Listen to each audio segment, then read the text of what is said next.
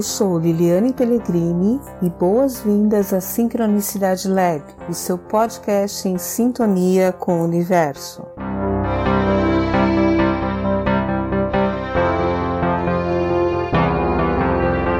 Boas-vindas à Sincronicidade Lab e no episódio de hoje nós vamos falar sobre comunicação não violenta. Você já ouviu falar a respeito? Na verdade, eu não sou uma grande especialista no assunto e logo de cara já vou recomendar quem conhece muito, que foi a pessoa com quem eu estudei, que é a Carolina Nalon. Procurem nas redes que ela tem material fantástico. Mas para o objetivo de hoje, é, eu vou pincelar um pouco sobre a comunicação não violenta, pelo fato que agora em dezembro de 2020 o planeta Júpiter da astrologia vai entrar em Aquário. E isso traz é, uma grande necessidade da gente se aprimorar na comunicação não violenta. Então vamos saber o que é isso? Bem, um psicólogo norte-americano chamado Marshall Rosenberg que desenvolveu o tema. Ele tem um livro, inclusive, com o mesmo nome. Em linhas gerais, trata-se de aprimorar o relacionamento interno pessoal e diminuir a violência da comunicação. Mas violência, como assim? É, as pessoas. Você está falando daquelas pessoas que estão dando tiro, que estão atirando pedras. Bem, é, dessas também, mas a verdade é que a violência ela pode estar presente em muitas formas de comunicação, cotidianas e a gente não se dá conta disso. Esse termo de diminuir a violência ou a não violência foi criado pelo Gandhi. O Gandhi é um, um grande herói indiano que lutou é, pela, contra a ocupação da Índia pelos ingleses, numa condição de uma luta não violenta, uma luta pacífica. E uma definição disso seria uma condição compassiva, natural, quando a violência é afastada do coração. É, é, um estado né, de, de compassividade em que você consegue lutar, mas sem que essa luta pelos seus direitos civis é, gere uma nova agressão e comece um novo ciclo de ação e reação. Então, é, essa é a experiência do Gandhi. Então, por exemplo, o Gandhi ele fazia jejum como forma de resistência, ele se colocava meditando é, em algum local como forma de resistência. Então, esses são alguns exemplos da luta não violenta do, do Gandhi. E isso foi inspirar o Rosenberg, porque o Rosenberg era psicólogo já e, de certa forma, estava mediando Uh, questões interraciais que voltaram agora, mas que na década de 60 foram muito fortes nos Estados Unidos também, e, e que existia muita violência, né? E ele começou a, a traçar esses princípios que está eh, relacionado a abandonar esse automatismo na comunicação. Você tem um estímulo, você responde é, imediatamente esse estímulo, porque às vezes a sua forma de comunicar é, está condicionada por preconceitos, está condicionada por experiências ruins anteriores e você acaba respondendo de uma forma não compassiva, sem ter consciência disso. E aí ele foi propondo esse método que, que estimula uma comunicação consciente, a percepção do outro, dos sentimentos, das emoções do outro, dos pensamentos do outro e de acordo com o momento. E outro princípio bastante importante da, da comunicação não violenta é o que eles chamam de escutativa, a empatia. Então, é, é um termo interessante porque a escuta, ela passiva, é quase um não escutar né? Eu posso estar tá ouvindo a emissão dos sons, mas eu não estou é, ouvindo na busca de um significado, de um acolhimento para o que está sendo dito. Então, essa escutatória é algo muito importante. Quem não conhece, tem um conto do Rubem Alves que chama A, Escutatória, curso de escutatória, que é maravilhoso também, eu recomendo. E aí ele vai falar da empatia, né? E a empatia é essa habilidade de você se conectar com a necessidade do outro, né? E, e também para você ter empatia, você precisa se, se conectar e reconhecer as suas próprias necessidades quando você se comunica.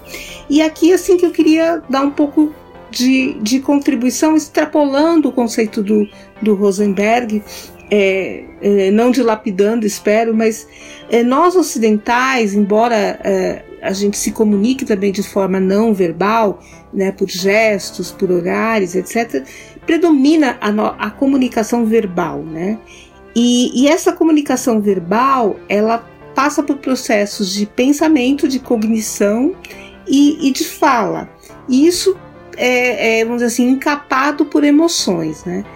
E aí, essa comunicação no Ocidente, ela é fortemente é, condicionada a ser uma comunicação propositiva, ou seja, emissão de mensagens, né?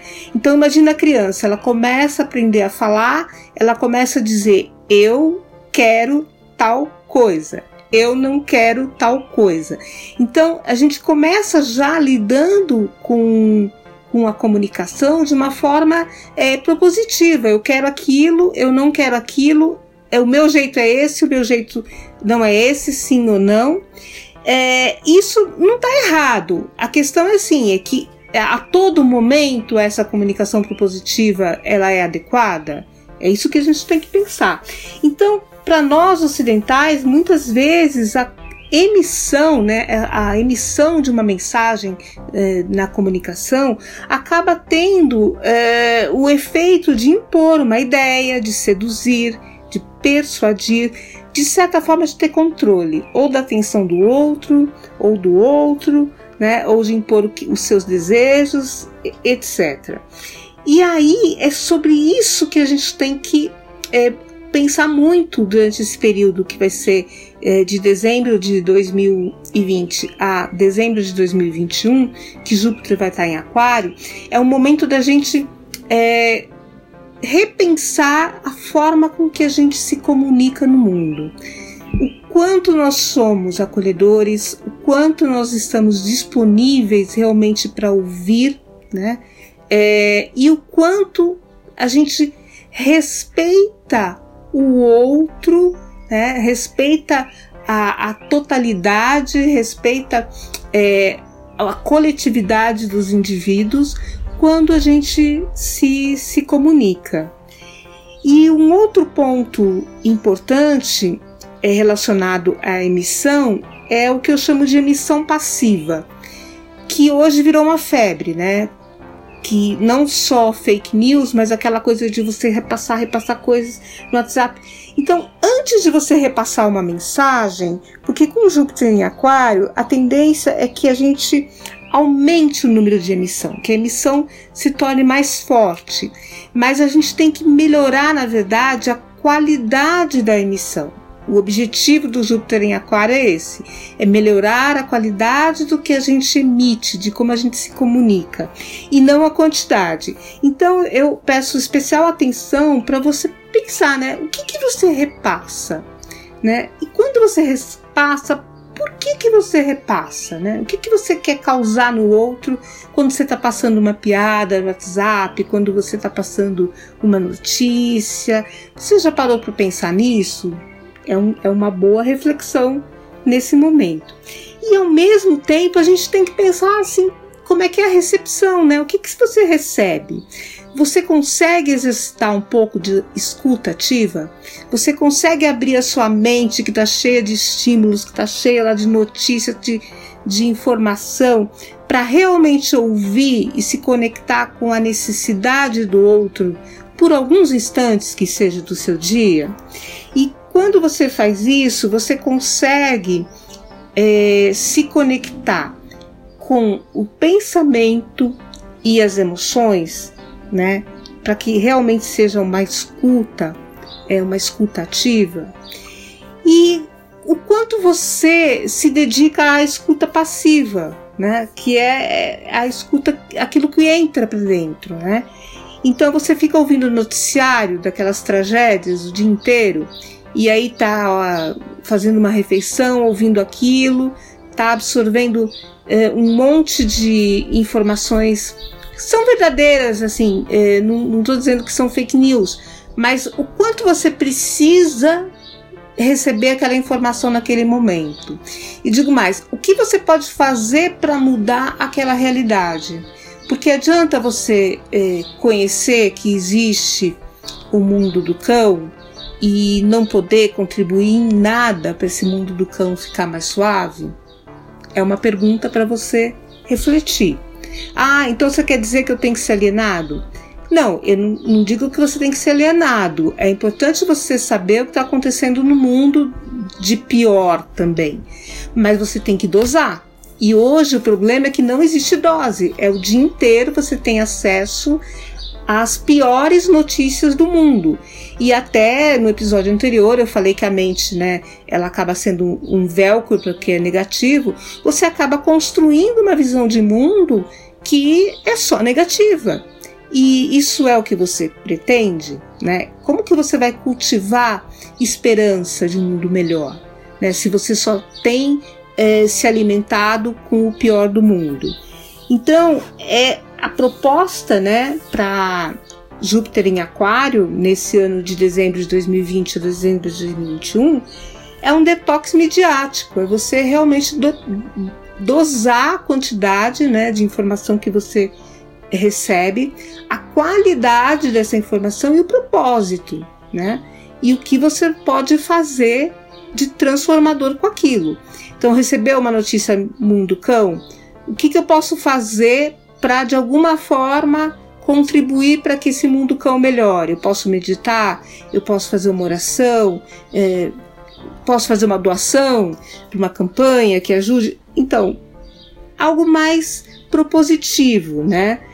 E aí, por último, a questão do silêncio, né? Porque é, Júpiter em Aquário ele tende a aumentar o número e a, olha, a velocidade eu não consigo nem imaginar, porque a velocidade né, da, de, de informações, de notícias, de tudo que circula já é assim muito superior à nossa capacidade como seres humanos de assimilar, mas a tendência é que isso cresça, né? O volume cresça.